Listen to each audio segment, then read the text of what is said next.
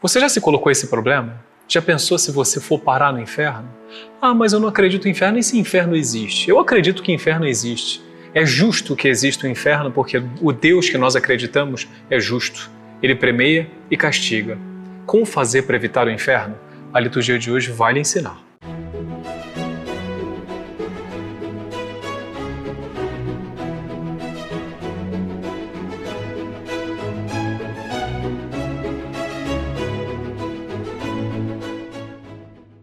A liturgia de hoje nos apresenta o Evangelho do moço rico, esse jovem que se aproxima de nosso Senhor Jesus Cristo querendo ter a salvação eterna, querendo, portanto, se salvar do fogo do inferno.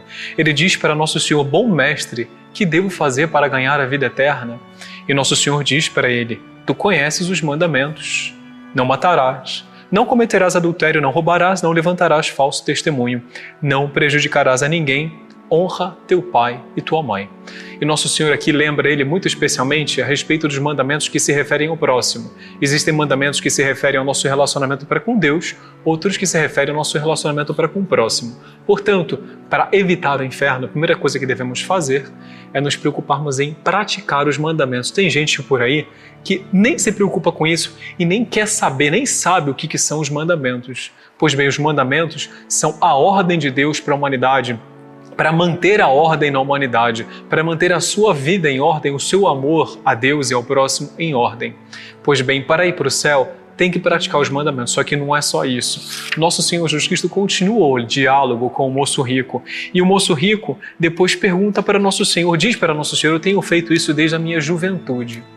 Nosso Senhor olha para ele, diz aqui o Evangelho com amor, com bem-querença, e diz para ele: Só uma coisa te falta. Vai Vende tudo o que tens e dá aos pobres, e terás um tesouro no céu. Depois vem e segue-me.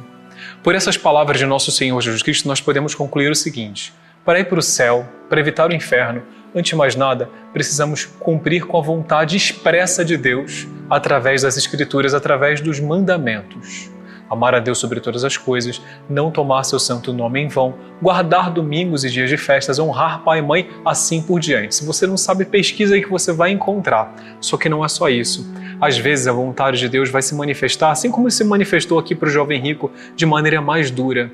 Ele pode nos pedir algo mais. Hoje, Deus pode estar pedindo algo mais para você. E aí, você está disposto a dar ou não? Essa generosidade para com Deus é condição para a nossa salvação eterna, é condição para evitar o inferno. Para o jovem rico, nosso Senhor simplesmente pediu para ele abandonar todos os bens e seguir mais de perto ao nosso Senhor.